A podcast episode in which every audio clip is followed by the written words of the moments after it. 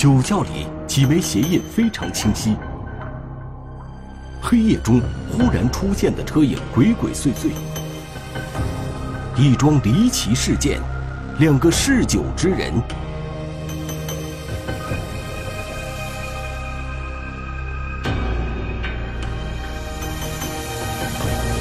贪杯，天网栏目即将播出。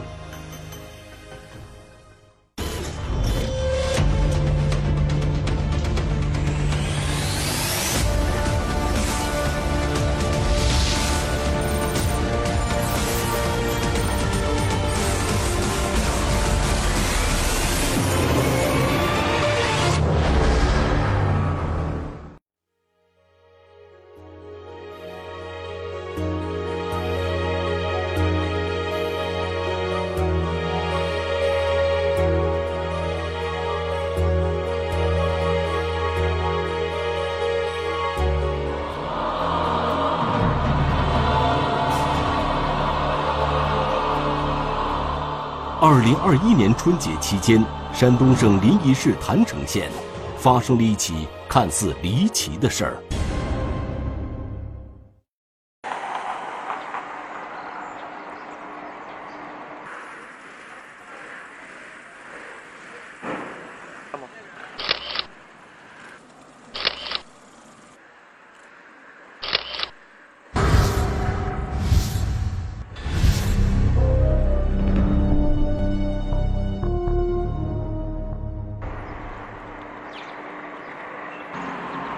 二零二一年二月十二日是农历的大年初一，一家做新型建筑材料的公司里，值班员工王某没有感到节日的喜庆，却被一个异常现象吓懵了。当地派出所的民警接到了小王的报警电话时，是上午十点钟。值班管理人员小王在巡查酒窖过程中。发现公司的酒没了十来箱，约一百四十四瓶。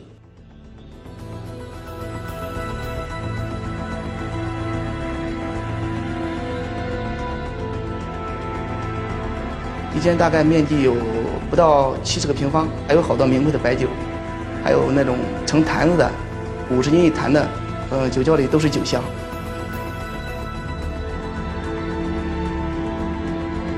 酒窖面积有限。要搬走十多箱白酒，窃贼很难不留下痕迹。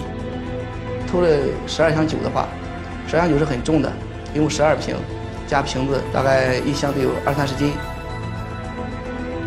果然，侦查员提取到了几枚不规则的鞋印。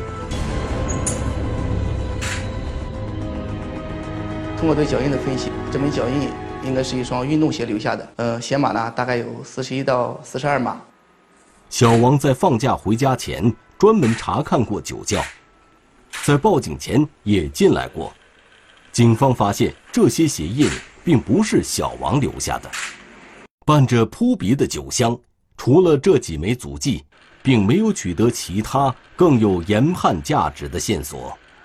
因为酒窖封闭的是比较好的，没有过多的灰尘，没有过多的尘土，就剩下的箱子就没有任何指纹。有经验的办案民警。可以通过现场的足迹，大致判断出一个人的体格情况。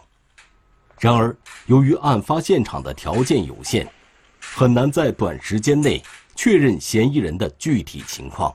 所以我们很难从脚印上来判断这个人的体重、身高之类的。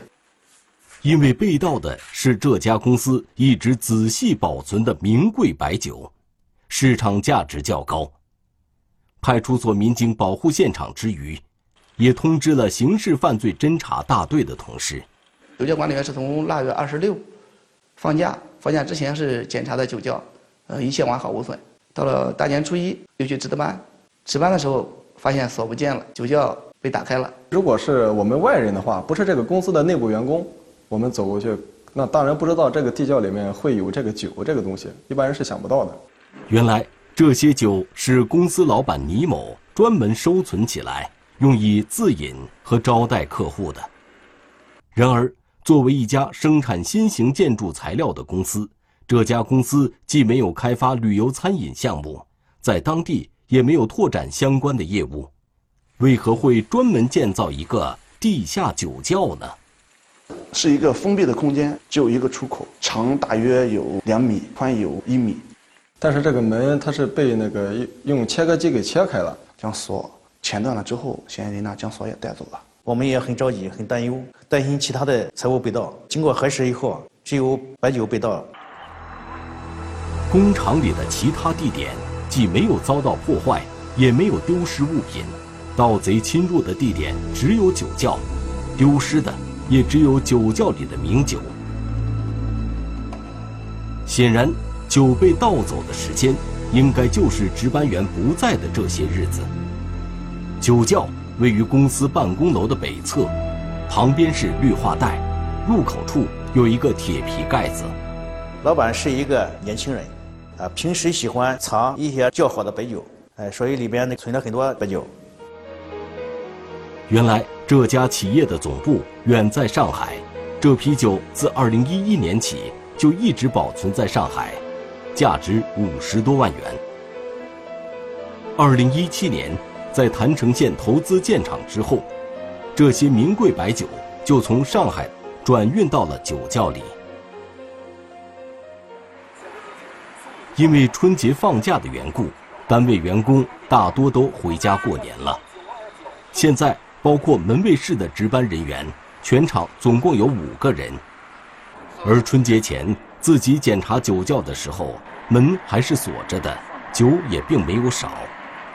不成想，刚刚回到厂里，就发现老板存放的酒不见了。过来，你放下去一直没过来，没完了，有人。莫非窃贼也是一名爱酒之人？小王向民警反映，酒窖的钥匙一共有三把，自己手上有一把。另外两把，一把在老板手上，另一把在回外地过年的安保部经理周某手上。如果是内部持有钥匙的人，用钥匙将锁打开的话，他为了拖延时间，避免被发现，他会在原封不动的把锁在锁上。然而，工厂里的其他人，既不可能拿到酒窖的钥匙，知道这里有酒的人也不多。只有一部分老员工，还有一些这个公司的管理层，他们清楚，因为他们公司经常有招待。那么，窃贼会是公司管理层的某个知道这里有酒的人吗？而且，这个人专门选择在春节放假期间厂里人少的时间作案，更像是早有预谋。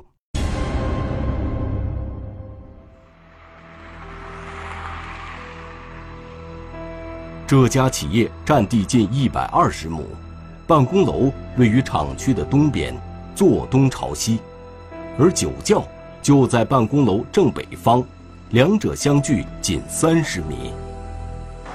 那么，盗贼会是谁呢？我们第一时间就想，他能够知道这个地窖的位置，还能够知道里边藏有这个酒，他的目标是比较明确的。犯罪嫌疑人呢，当时估计他应该对这个。环境应该是熟悉的，行窃的人既然熟悉环境，侦查范围就不会很大。然后我们让他提供了一份这个厂区内部员工的一个名单。然而，虽然进行了几轮核查，在企业内部，并没有发现具备作案时间以及具有作案动机的人员。我们经过排查呢。也没有确定这个嫌疑人。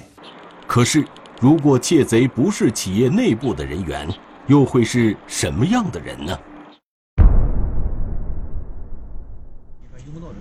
他们这些干活的知道这个这个地方有酒吧？他们干活的应该是不知道。目前是。如果窃贼是外部人员，要想进入厂区并搬走十多箱白酒，短时间内也很难一个人完成。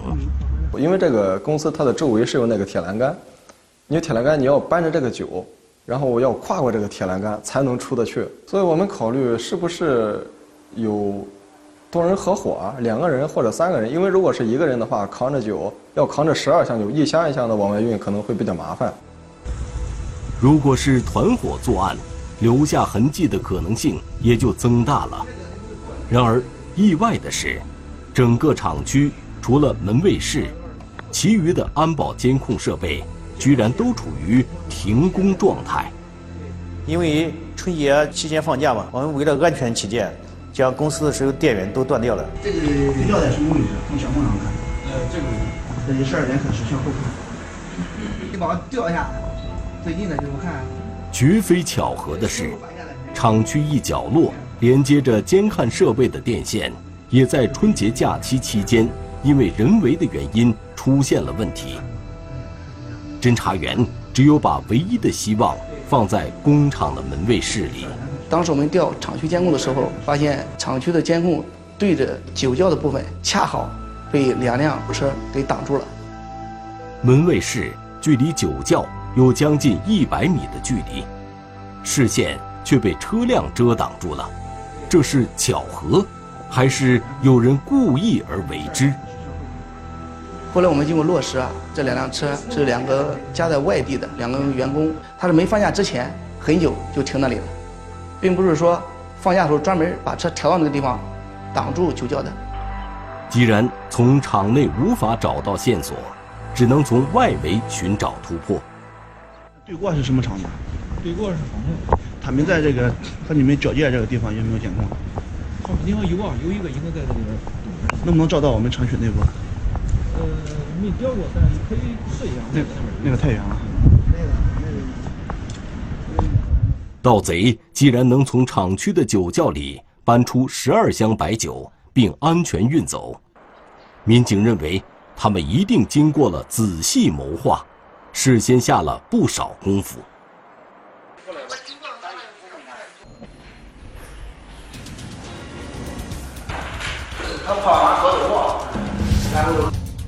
二零二一年二月七日，安保人员小王离场。二月十二日，小王返回工厂值班。离场前，小王检查酒窖时，白酒还在；返场后，白酒就丢失了。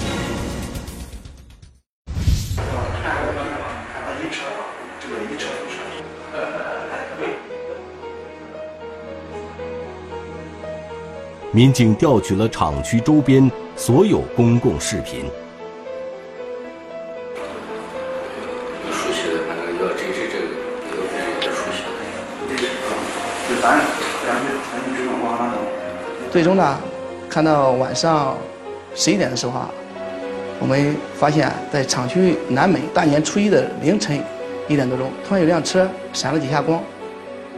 民警看到，大年初一的凌晨一点左右，一辆可疑车辆来到了厂区南门，车灯熄灭后，又过了一个小时才离开。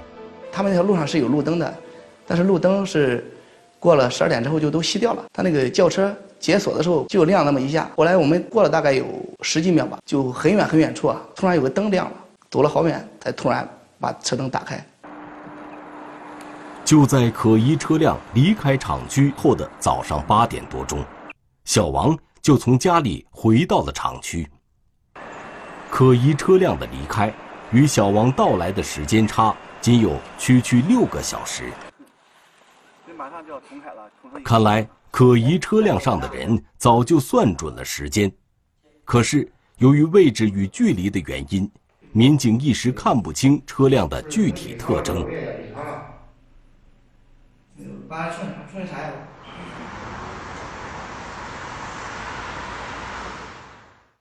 扩大搜寻范围，可疑车辆的影像终于进入了侦查员的视野。我们去推算下一个路口，它经过大概时间，最后发现了一张在主干道上一个比较清晰的这个车辆的照片。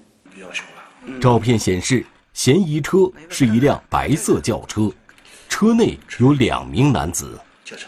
可以明显的看到，这辆车有明显的破坏的特征，它的保险杠拖拽挂钩的地方是打开的，在后备箱有一个壁虎的一个标志。虽然一时无法看清两名男子的面部特征，但却能清晰分辨出副驾驶位置上的男子怀里抱着一个纸箱。虽然很模糊哈，但是根据箱子上的标志，我们发现这应该是个酒箱子，而且和厂区酒窖被盗的这个酒箱子非常的相似。酒窖里存放的这批白酒，它们的外包装与市场上常见的同类白酒并不一样，有着明显的区别。它的是在原先的包装之外，它又增加一层包装，所以这层包装在市面上是不常见的，是有一个红色的 logo，很明显，在正中间的位置。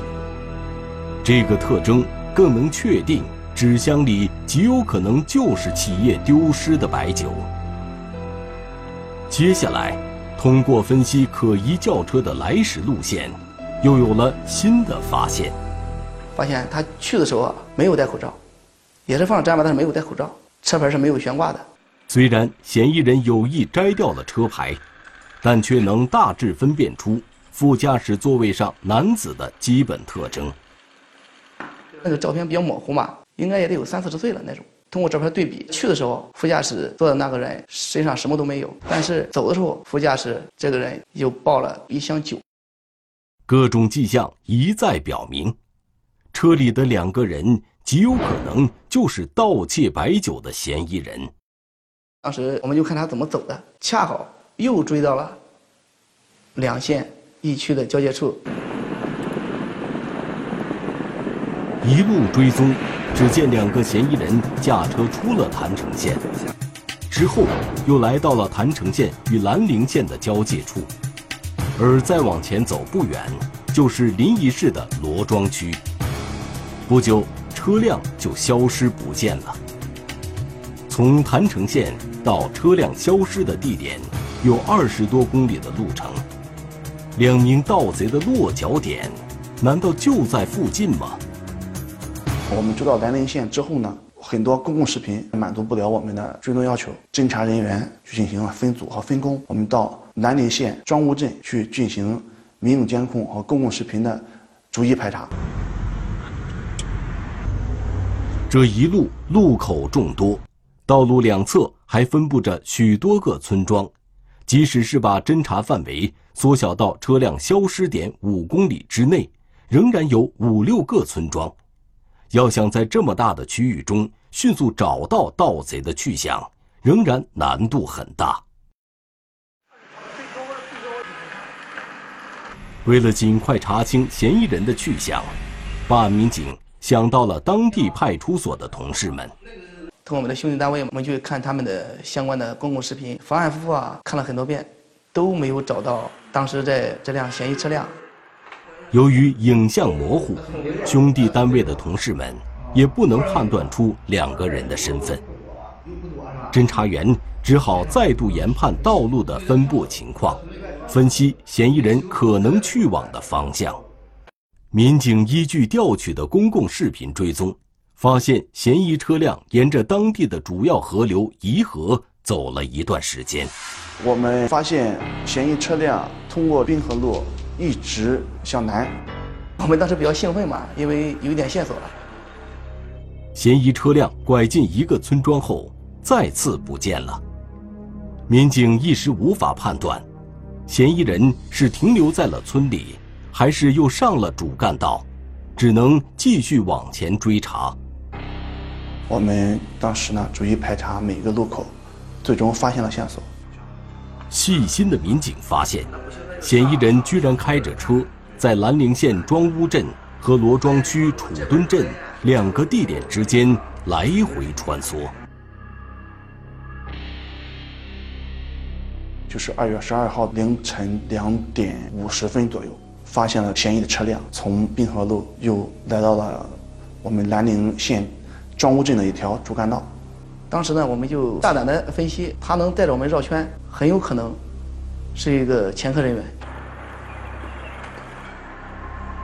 嫌疑人自以为聪明的绕圈计划，逃不过办案人员的眼睛。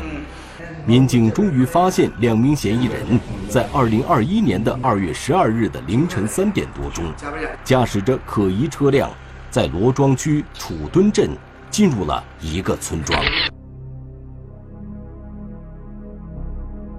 我们又到这个村庄进行追踪摸排，发现这辆车辆呢，拐进这个胡同之后，一一直没有从胡同里出来。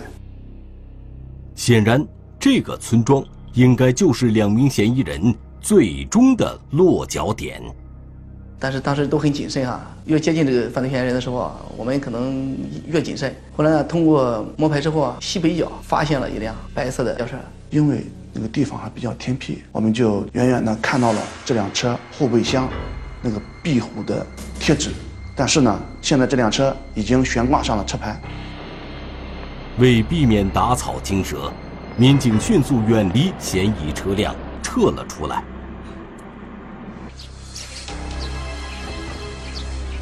很快，民警确认了车主的身份：杨某，三十五岁，无业，曾经有过盗窃犯罪的前科。此时，嫌疑车辆就停在离杨某家不远的位置。然而，除了杨某，车上的另一个男子又会是谁呢？我们对他的生活规律啊和活动轨迹进行了进一步研判，发现呢，他们同村的一名彭姓男子。和他关系非常密切，他们俩还是酒友，经常和他一起喝酒、钓鱼。对彭某展开调查，民警发现案发前后，他曾频繁来往于郯城县城，并与杨某有过多次共同外出的经历。仔细了解，两个人都是嗜酒之人。嗜酒如命。平常也经常在一起喝酒。经过查证，车主杨某并不是被盗企业的员工，而彭某则是刚刚实习期满的一名新员工。因为入职不久，和厂里的工友还不熟，所以前期民警调查企业内部人员时，没有引起人们的特别留意。厂区呢提供了名下有车辆的员工的名单，当时的。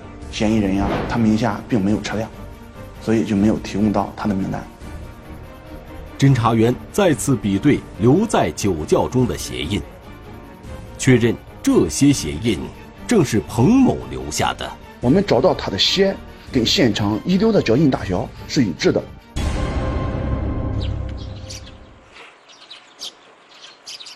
二零二一年二月十四日，办案民警准备对杨某、彭某。实施抓捕，可是两人却突然消失了。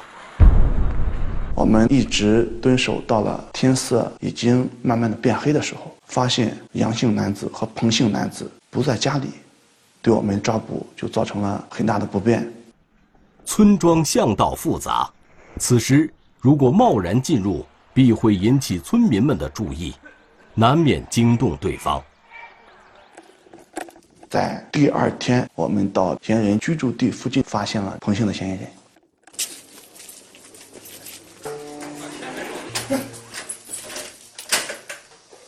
出来的，哪几人出的？就我这样偷多些？十二十二箱有，这这都什么？动了吗？没有，就这些是吧？一没动是吧？通过嫌疑人的供述呢，我们在杨某的一个亲戚家中，将失窃的十二箱。白酒一瓶不少，原封不动的都找到了。经审讯，彭某交代自己是与工友聊天中偶然得知，厂区存有好酒。由于平时自己就爱喝上几口，加上春节临近，彭某认为如果能从公司弄点好酒回家请亲友喝酒是极有面子的事，于是。便把想法告诉了同村的杨某，二人一拍即合，便在二零二一年二月十二日农历大年初一这天凌晨，驾车实施了盗窃。可是两人搬走了十二箱白酒，却一瓶未开，一滴未饮。